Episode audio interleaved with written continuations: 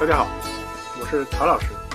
欢迎收听我们的朝十晚九的节目。那今天呢，还是我一个人单口相声跟大家说一期。我们今天讲一讲什么呢？之前其实我们讲过了整个计算机的发展史啊。那其实这里面有一个另外一条主线，或者说另外一个视角，就是从人的视角来看这一个问题。那我们现在其实行业发展到现在，其实是有很多影响业界非常重要的人物。那我们今天会讲一期，我认为吧，是在上一个时代里面，它是两颗双子星，或者说两个非常重要的人物，而且他们之间呢还有很多相爱相杀的故事。这两个人呢，就是史蒂夫·乔布斯和比尔·盖茨。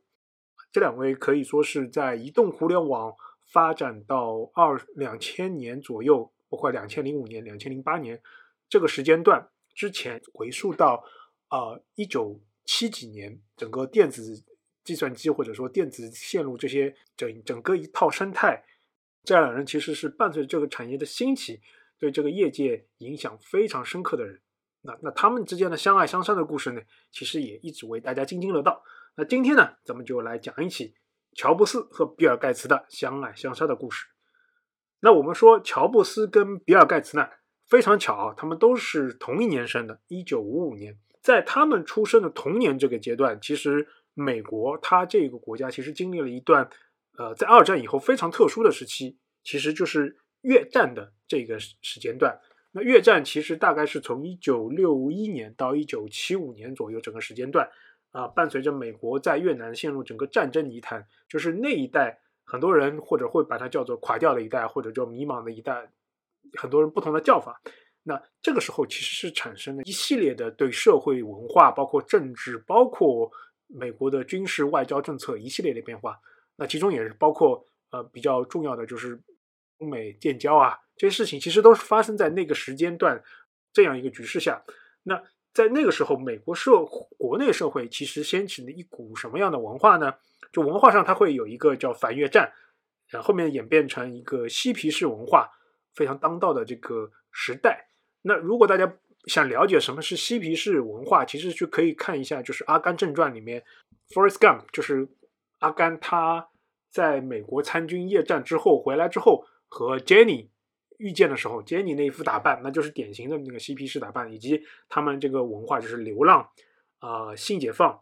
吸食毒品，然后开野外 party，以及摇滚乐啊这些大型的场所，这种反战游行的兴起，所以当时在美国社会其实是一个文化上其实是这么一个现象。那我们的主人公之一乔布斯，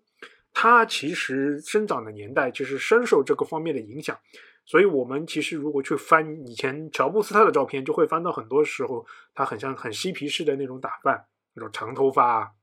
留着胡子，然后感觉好像是人处于一个吸食了这个精神置换药物之后比较迷茫，或者说比较看不清、聚焦眼神不聚焦的那个眼呃神态啊。乔布斯他其实最早一九五五年，他其实是一个叙利亚移民和一个美国。本土的呃白人女性的一个生的小孩那这个故事简洁的说，其实乔布斯的亲生父亲他不叫乔布斯啊，他其实是是一个叙利亚的移民，他是在美国读博士，然后在读博士的时候呢，做在大学里面做助教嘛，这个时候就和学校里面的一个学生相爱了，但是因为呢，那个他他的亲生父亲其实是叙利亚的移民，那整个宗教信仰其实是呃伊斯兰教。而那位女士和她相爱的这位小姑娘呢，她这个家里的背景是天主教背景，那等于其实是有一个非常强烈的宗教冲突，最后所以导致两个家庭就是说很反对他们结合在一起，所以最后两人就应该分就分开了。但是其实他亲生父亲不知道的时候，那那个他和他相爱的这个女学生其实已经是有了身孕，但是当时其实是没有告诉。告诉乔布斯的亲生父亲，那这个女女孩子后来家里就移，就是搬到了那个美国旧金山的湾区，也就是现在大家所会所谓的叫硅谷啊。因为其实美国那边不太喜欢叫呃叫硅谷，现在你叫 Silicon Valley 不喜欢这么叫，喜欢叫 Bay Area，因为它那边是一个大的旧金山湾，就搬到了旧金山的湾区，然后生下了这个小孩，然后通过一个一些领养手续吧，就把他托付给了乔布斯的养父。啊，这一家来收养，其实是所以乔布斯他其实是他的保罗·乔布斯的一个养子。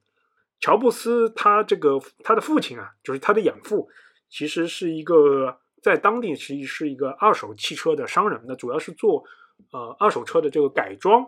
和销售这个工作。所以呃，我们后面可能看啊，很多文章说乔布斯出身草根啊，其实这个也不是完全准确。对于我个人的理解来说，以我个人在那边美国生活的经历以前来说，他应该是属于一个呃中产阶级家庭，还是受的比较就是一路正规的教育。那乔布斯在青年的时候，你大家想嘛，呃，越战是一九六一年开始爆发，整个进入一个高潮。那这个时候乔布斯正好是十几岁到二十几岁这么一个时间段，那就是整个他的青年时期，正好是碰上了整个美国反战嬉皮士文化的这么一个高潮。那那个时候我们说到，他其实是深受了这个东呃这个文化的影响，所以导致乔布斯他在高中呃毕业了之后，他没有选择一个在比如说旧金山或者在洛杉矶整个加州的这么一个学校，他而是去去了那个波特兰，就旁边的一个州，就俄勒冈州的波特兰的这里德学院。那这个学院主要是为什么？他那个时候整个大学文化就是以那个嬉皮士以及或者说反战自由这种文化为标杆的。所以乔布斯心向往之嘛，他就跑过去了。但是没过了大概几个月，他就辍学了，因为他觉得可能，啊，这个虽然号称是自由啊，或者说民，或者说呃嬉皮士文化，但还是要上每天要上很多必修课繁琐。乔布斯觉得这个东西，我为什么要上这些课程？那他可能感兴趣的就是书法啊、设计相关的课程。所以乔布斯就辍学，然后回到了加州。然后那个时候呢，就在那个家里面看。找工作就开始找工作了，然后就看到一家公司，就是说是做游戏机的，做游戏机和游戏的。乔布斯就上上去面试嘛，然后反正经历了一些一系列非常呃匪夷所思的桥段，就比如说有传言说乔布斯过去这样一批一个嬉皮士打扮，直接对直接对应聘的那个人说：“今天你们必须录取我，不录取我我就不走了，对吧？”然后公司的那个。主管技术的人看，诶，这个小子骨骼清奇，然后就把他录取了。当然有这样的传说啊。这间公司后来发展非常迅猛，一度统统治了整个美国或者北美的这个电子游戏产业的雅达利。雅达利这个公司非常的传奇，它一度呃在游戏业达到了一个超级霸主的地位，然后然后突然之间崩溃啊，导致了整个它的崩溃，导致了整个带衰了整个美国电子游戏机业界，直接打在八十年代中期。在七八十年代中期吧，直接摧毁了美国游戏机产业，或者说整个摧毁了当时的整个电子游戏机产业。直到大概过了几年之后，才有一款啊由日本厂商推出的游戏机，才重新让这个电子游戏这个产业回到了大家的视野当中。那这家公司就是原来一个做卡牌的公司，现在呢就是大家非常熟悉的啊任天堂这家公司。那这个是另外一个故事啊，咱们有空可以去讲。那乔布斯当时在雅达利上班，嗯，然后乔布斯他在那个时候呢，其实有一个在高中和大学里面非常好的朋友，就是当时很多人把他们称为叫 The Two Steves，就是两个史蒂夫。那个人呢也叫史蒂夫，那就是现在大家也知道的，就是史蒂夫沃尔兹。就这个人其实他跟乔布斯不同的是。他是偏向于呃，不是他属于受七皮士影响文化当中另一批，就就是那个是属于对于呃技术上钻研非常深啊，属于那种电子线路或者说电子产品的小小天才有天赋。那这个也是有家学渊源的，因为他爸爸其实是一个呃东欧移民那边过来的一个相当于科学家啊，后来供职于那个洛克希勒公司啊，洛克希勒就是现在洛克希勒马丁公司，就是。美国帮美国啊造那个现在就是 F 三十五战斗机的现在这么一家军工公司吧，所以他爸爸其实是一个比较专业的电子方面的工程师，所以从小很注重儿子在这方面的培养嘛。然后沃兹他从小这个这方面天赋也非常高，所以乔布斯其实他在接受 CP 式文化影响之后，他影他认识了沃兹啊，这个两个人其实是一直伴随着后来的发展，直到某某个时间段。在那个时候呢，乔布斯在雅达利呃工作，他工作了一会儿，他又做了一件非常惊奇的事情啊，他就辞职，辞职他去干嘛？他去了印度啊，大概经经历了一个快一年或者说一年多左右这么一个所谓的他所谓的禅修，或者说是一个苦行僧嘛。这个其实和他比较痴迷，但或者说比较对于嬉皮士文化感兴趣，是非常有关系的。因为在当时嬉皮士文化里面，还有一块就是对于东方宗教和神秘学的这么一种推崇。所以乔布斯呃去了东方呃印度，他去做了禅修。其实我们现在看到啊，苹果公司很多产品或者苹果公司很多的这个它的那个美学，其实很多时候都隐隐透出了呃，比如说一些东方色彩或者说东方感觉的。有时候你会觉得，哎，它有点像。比如说日本公司，比如日本索尼啊，包括日本一些电子产品出来的那种感觉，有一种比如简洁啊，或者说日本所谓的日式日式简洁这种风。当然，这个其实和乔布斯在于东方宗教或者或者说东方的这种神秘学，整个它其实是嗯，包括他乔布斯本人，他其实是一个禅宗的信徒啊，这个都是有关系的。那乔布斯他结束了印度的禅修之后，他回到美国，他继续继续在雅达利上班。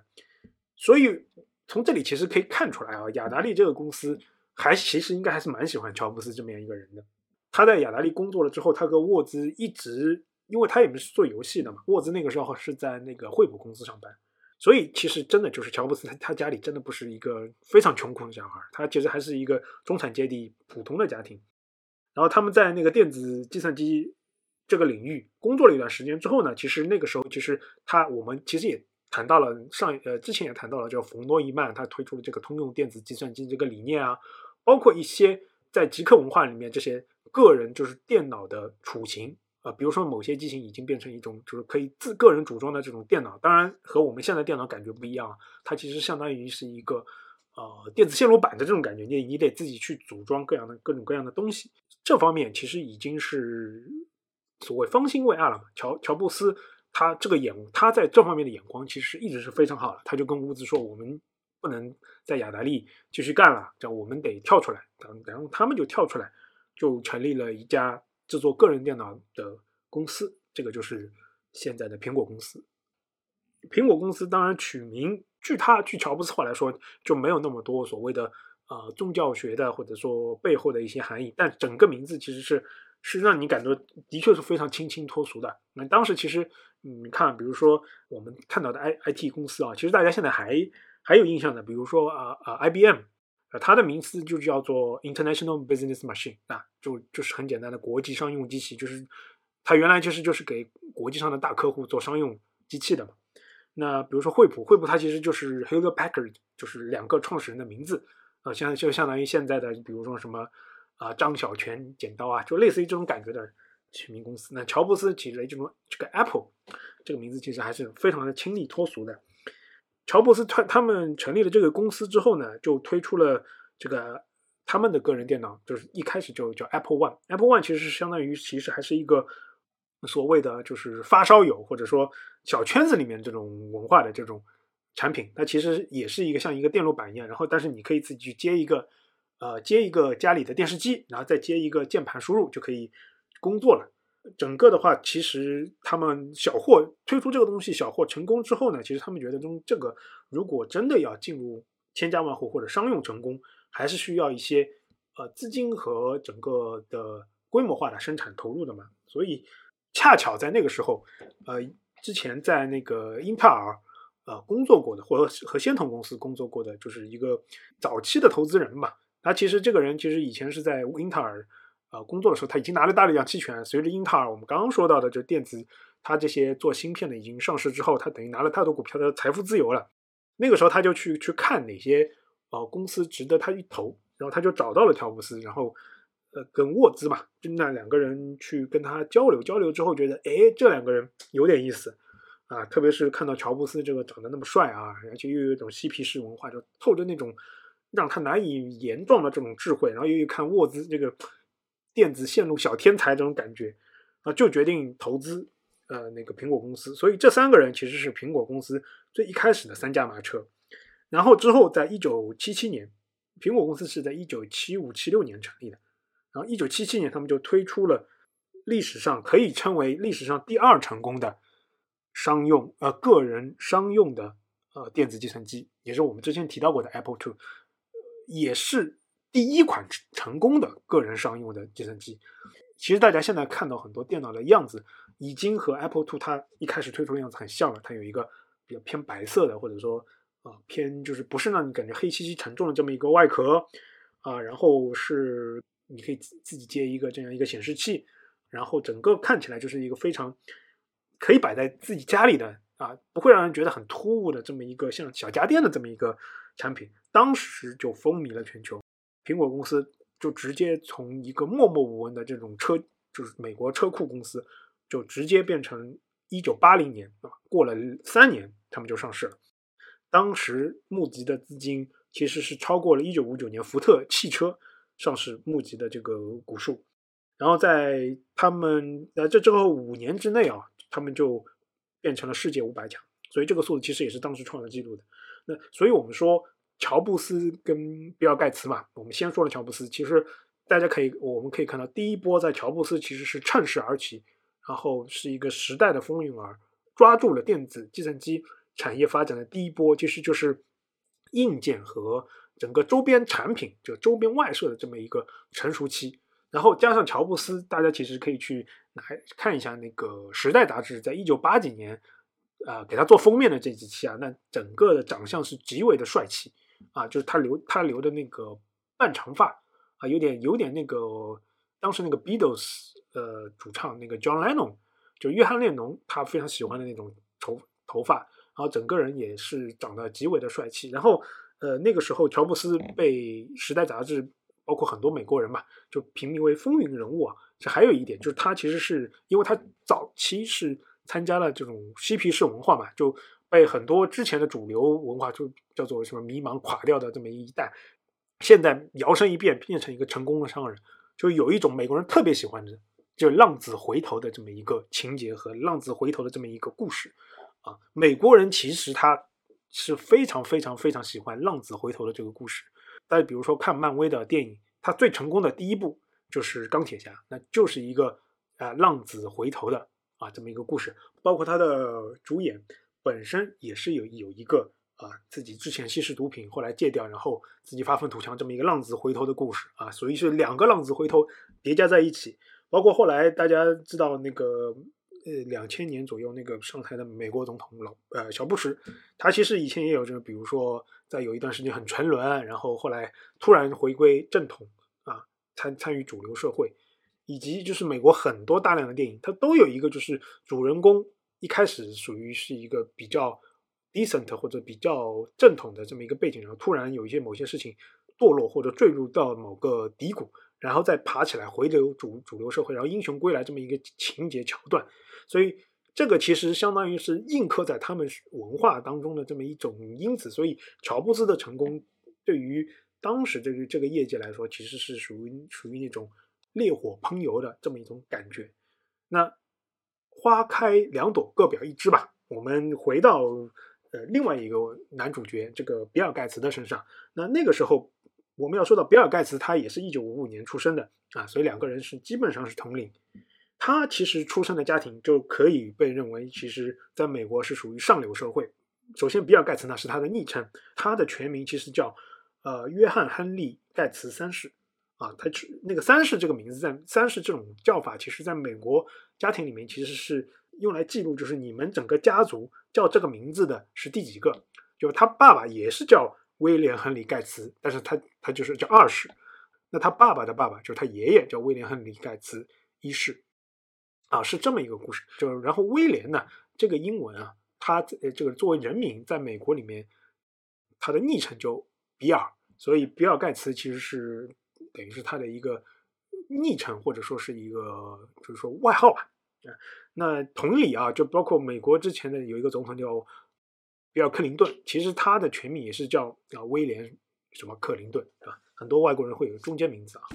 那我们说比尔盖茨他爸爸。也是威廉·亨利·盖茨二世，他其实是整个西雅图地区非常有名的一个大律师啊。律师在美国是属于标准的上层阶级啊，非常标准的上层阶级，而且应该比应该应该说，比尔·盖茨他爸爸在律师里面还是属于比较有名的。嗯，然后他妈妈呢，其实是一直是在银行系统里面是做董事。那也有也有很多文章说他妈妈在。啊，IBM 做过董事，其实这个呢也不奇怪，就是如果如果是真实的呢也不奇怪，因为 IBM 当时主要的客户，包括现在的客户，都有一大块是银行体系。所以说，在银行体系的某些董事，在 IBM，比如说有一些名誉董事或者相关董事，或者叫所谓的关系，都是非常的正常的情况情况。比尔盖茨就生活在这么一个非常优渥的环境，所以他其实整个接受的教育其实是非常属于精英教育的。但是当时美国整个文化，我们说到就是处在一个比较和之前的传统的社会不一样的，是属于一个属于一个社会的转型期。那当那个比尔盖茨他进入了那个湖滨中学啊，但也是在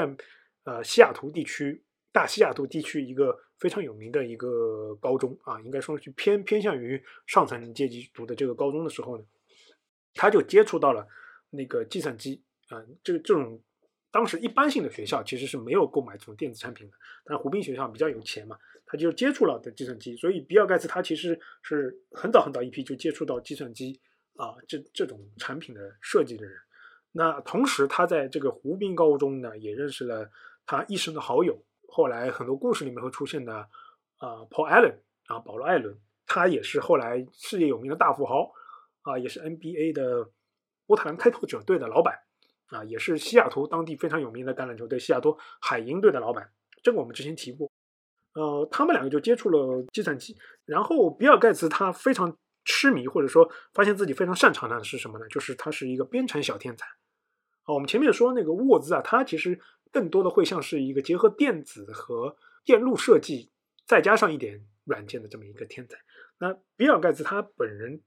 散发出来，或者他感他表现出来的这种天赋，就是在这个编程软件里面的开发。我们之前也提过很多，包括呃 CPU 它中央处理器啊会提供一些指令集，以及慢慢慢慢越来越往那个通用的语言发展的这种高级语言。那比尔盖茨其实就在这这些语言编程语言发展中，呃，自己还。就是开发了一个叫 Basic 的这个语言，也是呃后来很在在这之前那个很多人学过那个 Visual Basic 的之前的这个之前的版本嘛，在比尔盖茨他展现出了很多软件开发的这个天赋之后呢，他其实做了一件事情，他就是写了一封呃就致爱好者的公开信。这个信里面其实是非常有意思，就提出了这个软件这个东西是可以卖钱的啊，这个概念现在大家可能。还是比较熟悉的啊，比如说一个 Office 卖多少钱，一个 Windows 卖多少钱，对吧？其实，在当时这个年代，其实这个东西其实是一个非常先进的概念。因为为什么呢？其实我们刚刚也提到，这个电子计算机啊，它肯一第一波是等于是硬件的第一波，其实是一个硬件电子线路和整个硬件它的这个产品的成熟，在它上面运行的这个软件，一开始一开始被认为其实是搭载上面的，整个价值是非常低的。那比尔盖茨就是率先的，他率先的认认识到，就是在这个上面写的这个软件其实是，呃，人知识和和人的一个工作的这么一个结晶，它其实是有非常高的价值的。哦，他在这封信里面就详细阐述了一下，这个这个这个不是免费开发的啊，这个是肯定是要收钱的或者怎么样。那呃，在经历了这些事情之后呢，就比尔盖茨他就顺利进入了哈佛大学啊进行学习。我们这边也会看到，他真的是精英家庭的小孩。精英高中，然后进入了精英的大学。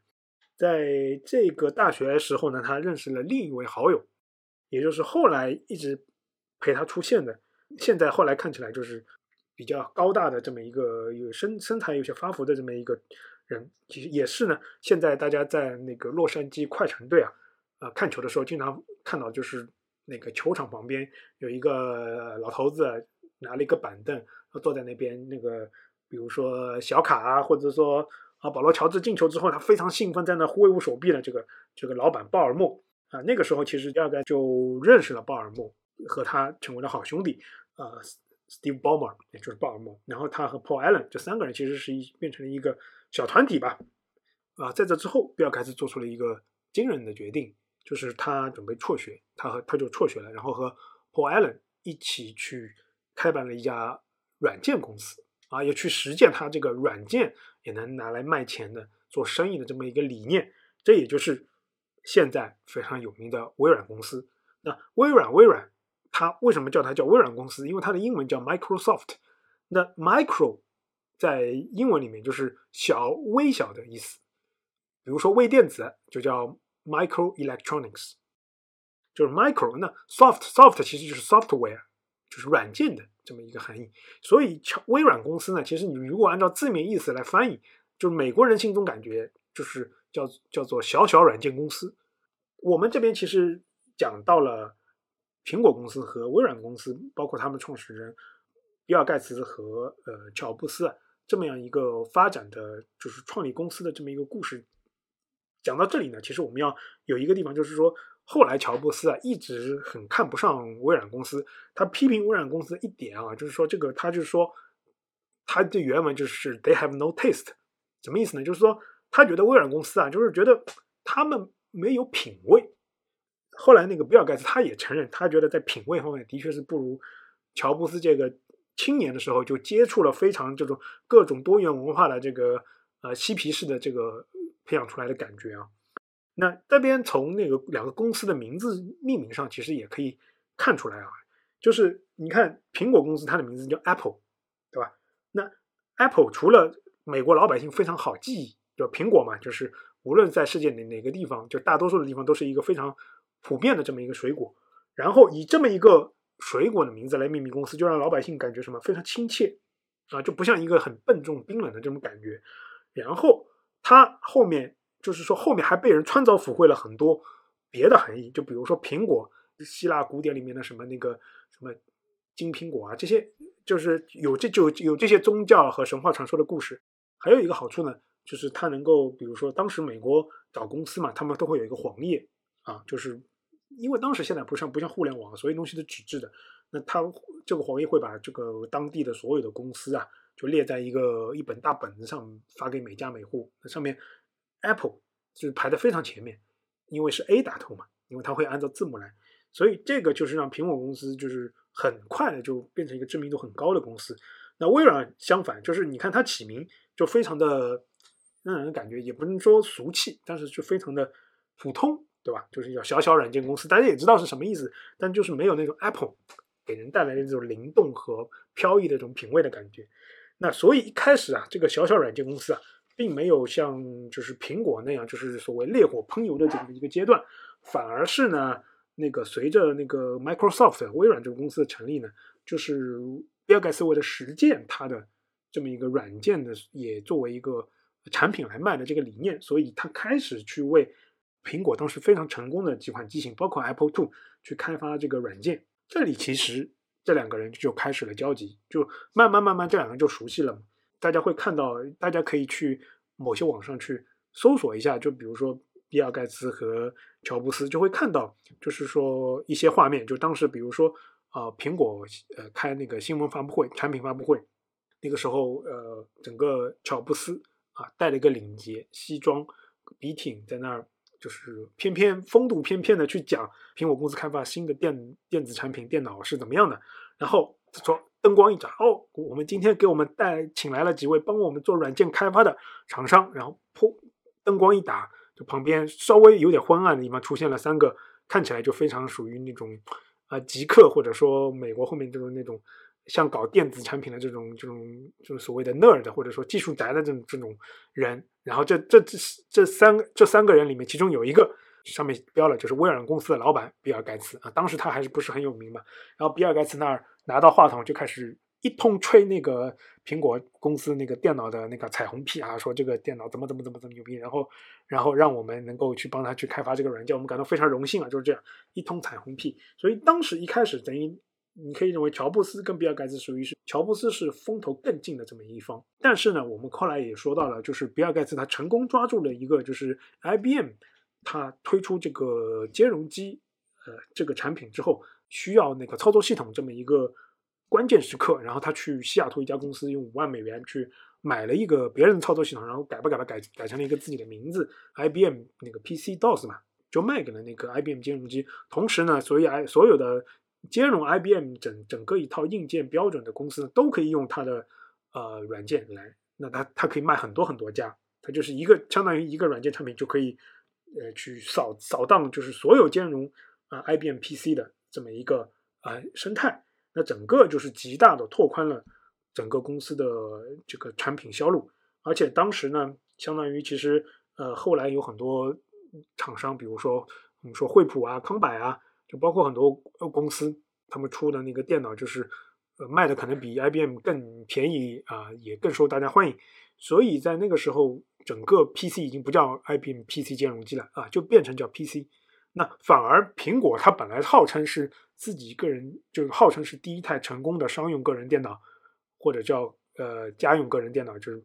PC，它反而不把自己标称为 PC 啊，它就把自己标称为是一个另外的一个电子计算机的体系。那整个整个在这个时候，其实发生了一次攻守意识，或者说两个人的命运发生了一些 up and down 啊。那这个时候，我们刚刚已经之前也已经提到了，乔布斯其实非常有远见的看到了那个呃施乐公司它演示的这么一个图形界面的这么一个系统，作为一个操作系统，而不是是输入代码的。那同时，那这个时候帮苹果公司开发软件的这个微软啊，比尔盖茨他们也看到了，所以比尔盖茨等于是也复刻了。呃，乔布斯这个想法。那乔布斯他在推出了那个 Apple Two 之后，又推出了好几款机型，但总的来说其实不是特别的成功啊。因为为什么？因为相当于整个市场上，其他除了他，其他的厂商都是同一个兼容的。就比如说我写的这个东西，对吧？在你这个呃机器上也能卖，也能运行。整个其实是一个兼容的市场。就他自己整个操作系统啊、软件啊什么都不跟别人兼容，它其实变成独，比其实变成一个独立的个体。这个时候呢，乔布斯他推出了一个 Apple Lisa 啊，这个 Lisa 其实是他的私生女的名字，当然他一开始不承认啊，他过了很久之后才会承认。后来呢，又推出了一一款对于业界影响深远的这么一个机器，叫 Macintosh 啊，Macintosh 其实是加拿大一个苹果的品种，叫 Macintosh，就麦金托什苹果啊，所以他们推出的产品还是有非常有艺术化感觉的，就不会说像微软有时候对命名命名名字真的是。有些是会让人觉得可以吐槽的。那 Macintosh 这个机机型啊，就是当时大家都觉得从艺术和设计来说都是非常好的啊。这个是大家是对乔布斯做产品设计或者乔布斯带领公司做了东西之后一直会有的感觉。但是但是它在商用上还是比不过其他这个兼容机作为这个 PC 市场的其他的就是冲击。那但是 Macintosh 它一直是作为后来一直是作为苹果它在那个。电脑和后来的笔记本的里面，它出的这个品牌，呃，品牌的专用名。那后来渐渐渐渐的，就呃，大家不叫就 Macintosh Macintosh，它现在就要叫 Mac。所以现在我们用的所谓的你呃，我用 Mac，其实就是 Macintosh 的这个简称。那后来到苹果自己也不用全称，就用出 Mac 的这个意思。那在这个乔布斯他知道那个苹呃比尔盖茨去偷了他这个 idea 之后呢，他就两个人等于公开决裂了嘛，因为。呃，比尔盖茨也知道乔布斯这个东西也不是原创的，所以我盗我盗取你的 idea，其实你也不能拿我怎么样，就整个就决裂了。这个时候就相当于两个两个，就是微软再也不会，就微软就基本上是很很少帮那个苹果它这个生态去开发软件了。那他就去专注于去开发基于它的 Windows 加上那个兼容的 PC 以及那个英特尔的芯片这么一个生态，然后逐渐的做大。乔布斯因为这几款机型都是属于叫好不叫座，就渐渐渐渐他的那个公司面临很大压力嘛。然后乔布斯想要继续的更好的贯彻他的意志，他其实就是想去动用一些董事会的力量。那反而被董事会的有些人给踢出了董事会。那乔布斯后来就带队就离开了苹果公司啊，成立了叫 Next Next Step 的这个一个电脑的厂商。那反观与苹果决裂之后。啊，比尔盖茨坐上了人生的那个顺风车啊！整个一整个 Intel 就是 Windows 操作系统加上英特尔处理器的整个一个 PC 生态，基本上就是统治了现在到一直到现在整个的家用的电脑市场，包括商用电脑市场也是有呃很大一批，以及它上面卖的很基于上面卖的就办公软件啊，成为整个业界市场的标准嘛。比尔盖茨这个人也就是迅速的就成为那个世界首富。啊，他这个他在他应该是在世界首富这个位置上，呃，现在是属于待的时间非常长的人啊。虽然他现在可能跌到第二位，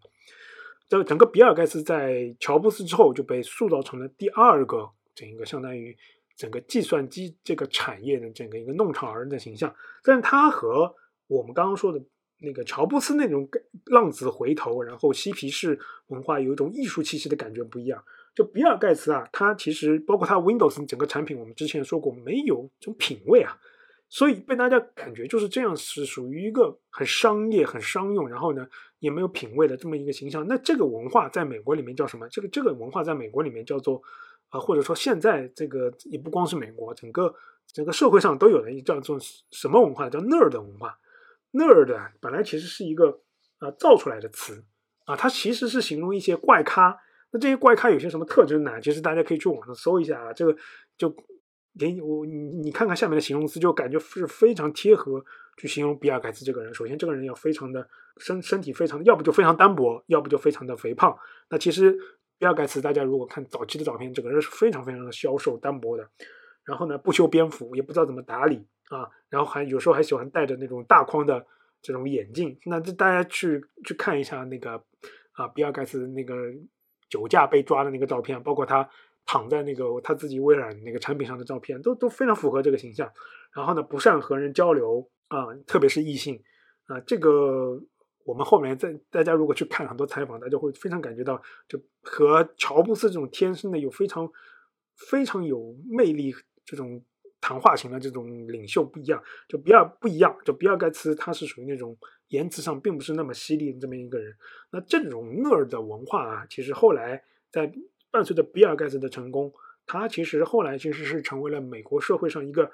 标志性的、标志性的一种文化现象。就包括美国很多的电影啊、电视啊，包括动漫作品里面都有展示啊。比如说那个《碟中谍》啊，《碟中谍》里面你看那个邦吉啊，就是那个啊汤姆克鲁斯的那个。助手那，就是有有一些这种非常怪咖啊，啊，但是技术上非常牛啊，这种这种形象，包括还非常明显的那个《生活大爆炸》就《The Big Bang Theory》啊，里面那个几个主人公都是这种有点给你感觉怪咖那的这种形象，以及比如说那个很多很多动漫作品里面，包括那个辛普森一家，就美国非常有名的这种动漫作品里面都会有的，就是你们会看到里面这种这种电子计算机怪咖出现的形象，你就感觉非常非常像。比尔盖茨年轻时候这种感觉，但是呢，就是后来随着就是做电子这一块，包括编程这一块、软件这一块的文化逐渐兴起，呃，很多潮人也加入这里面，所以这个 nerd 文化渐渐的又演变成一个新的文化，叫做极客文化，或者 geek 文化。那这个里面呢，就是呃，里面很多主人公就不光是就不是那种很 nerd，所谓很 nerd 或者很不修边幅形象，反而变成一种很怪异打扮啊，或者说很那种。潮流打扮，就比如说《唐人街》里面的那个，呃，那个 Cookie 的那个形象，啊，这种这是就然后这种人呢又非常的技术非常好，啊，这这就是一个 nerd 的文化到 geek 文化这个演进。那么说回比尔盖茨啊，他成为了世界首富，微软基本上是成为了一个巨无霸的那个商业软件帝国。之后呢，其实乔布斯他等于是经历了人生的一个大低潮，他当时呢其实拉了一票忠于他的人去。开了一家我们刚刚说的那个叫 Nestep 的电脑公司，但是啊不成功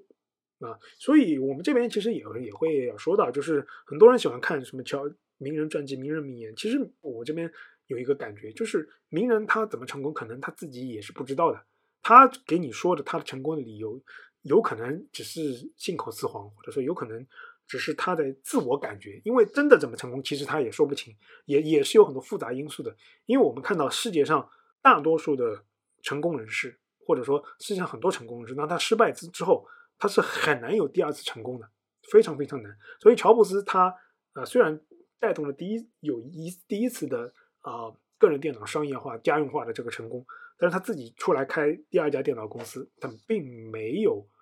成功。其实当时他其实人生是处于一个比较低低潮的时期，但是所谓就说有心栽花花不开，无心插柳柳成荫。那当时呢，乔布斯呢，他离开苹果之后呢，他买了一家动画制作的公司，就是是从拍星战的那个卢卡斯那边啊买的一个动画制作的公司。然后这个动画制作公司制作出了后来制作出了这第一款非常成功的，就是三 D 的动画电影。那这个就就是大家非常熟悉的《玩具总动员》的 Toy Story。那这个。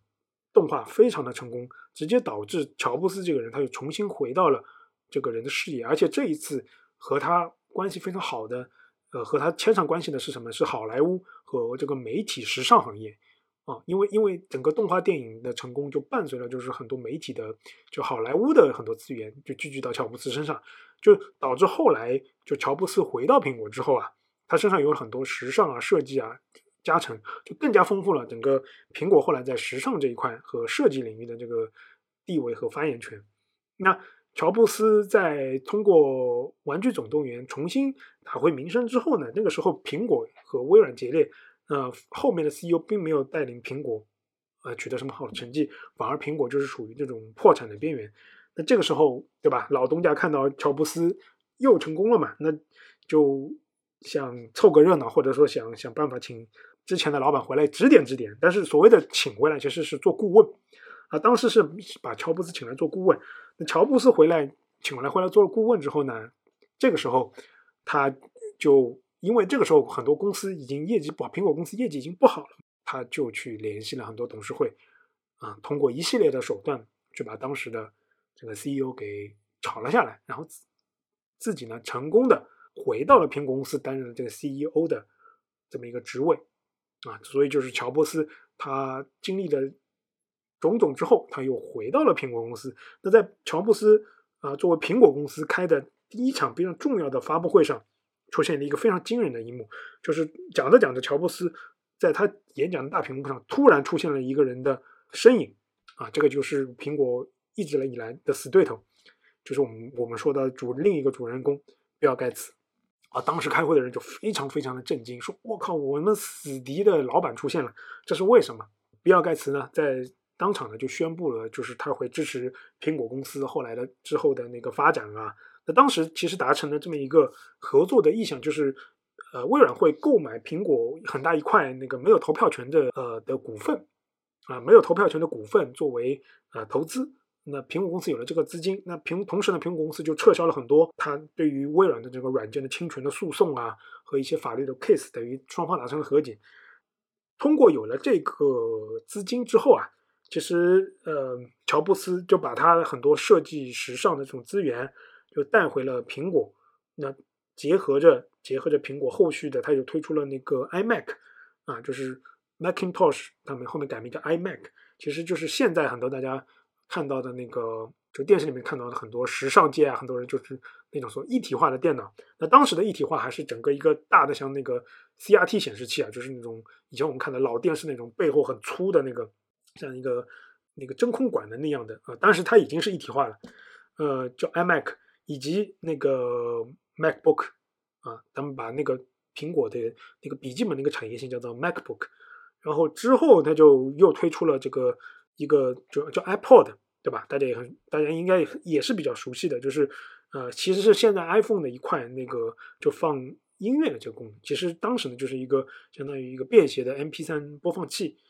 以及到后来，就是推出了整个影响业界产业方方向的这么一个 iPhone 啊，就是开启了所谓的呃移动互联网的这个时代。那整个乔布斯就是属于那种又符合美国人那种所谓的啊所谓的就浪子回头或者英雄跌倒再爬起来这种桥段啊，又就是回来。那所以整个的他的这个形象就是非常符合美国人这种嗯。感觉那他在那个时候呢，被一些财富或者说时代这种杂志不光定义为一个企业家，很多时候还把它归归类为，就比如说启蒙者啊或者思想家这一类，就说明他他这个人后来很多东西对很多人其实不光有技术和那个所谓的择业方面的影响，还有很多就是比如说啊思想方面啊都会有些深远的影响。同时呢，在这个时候呢，比尔盖茨他在 Windows。他在 Windows 九八、九五、两千那么成功之后，包括 XP，他后来呢就推出了一款叫 Vista 那么一个操作系统，并没有他想象预想的那么成功。于是就比尔盖茨渐渐的就退居了整个幕后啊，一直到后来他就让那个啊鲍尔默来接班，让他做下一任 CEO。呃，后来呢就是渐渐渐渐渐，比尔盖茨也就退出了微软的一线的这个经营。乔布斯呢，在查到他那个癌症复发之后呢，也把公司的经营权交给了库克啊。两个人到后期啊，就是乔布斯还在做 CEO，威呃那个比尔盖茨已经退居二线的时候，其实两个人已经和解了。从一个一开始就是呃，大家可以看到这两个人从一开始电子电脑产业就是硬件和软件就飞速发展这个时候，然后一开始合作啊，后来某些事情决裂，然后然后有些人就是乔布斯然后再回来，然后比尔盖茨。饰演成首富，然后再经历一些小的挫折，啊，两个人其实这种相爱相杀的进，那两个人后来后期就非常的，可能也到了一定年纪之后，他们就没有像以前的进攻性那么强。所以我们后来会看到一些两个人坐在一起的采访，就互相有一点半吹彩虹屁、半讽刺的这种感觉，就变成一个惺惺相惜的这么一个亦敌亦友的这么一个角色。那直到后来乔布斯去世之后，比尔盖茨也透露出了很多对乔布斯的这么一个欣赏和怜惜的这种心情。这个就是我们讲的，呃，电子电脑这个产业从兴起一直到移动互联网整个爆发全面变成大家主要使用互联网的场景之前这一段啊风云变幻的，主要是以个人电脑的这么一个发展作为主轴的这么一个故事里面非常重要的两位主人公啊，就是史蒂夫·乔布斯和比尔·盖茨。随着互联网往移动互联网这样发展之后呢，就会我们就会发现说还有一些新的这么弄潮儿。啊，或者说新的这这么一些非常非常牛逼的人物，或者说非常厉害的人物出现，那这个是以后我们有空会再讲。今天我们其实把两位大家比较熟悉的人啊，一些可能大家不是非常了解，或者说可能大家不是非常清楚的这些轶事，或者说这两个人的一些关系，给大家捋了捋。嗯，也是希望给大家一些感悟吧，同时也可以也是当做啊茶余饭后，对吧？嗯，可以跟别人谈的那个谈资啊。今天。就非常感谢大家的收听，那希望大家继续支持我们的节目。如果你喜欢本期的节目的话，除了多听以外，也希望您能够点赞、收藏以及转发。希望您能够在每期节目的留言板块下面多多的呃发帖回复，以及和我们做一些交流。如果想要加入我们的听友 QQ 群的话，可以在播客简介下面找到具体的呃加群方式。那也欢迎大家能够加入听友群和我们一起讨论，谢谢。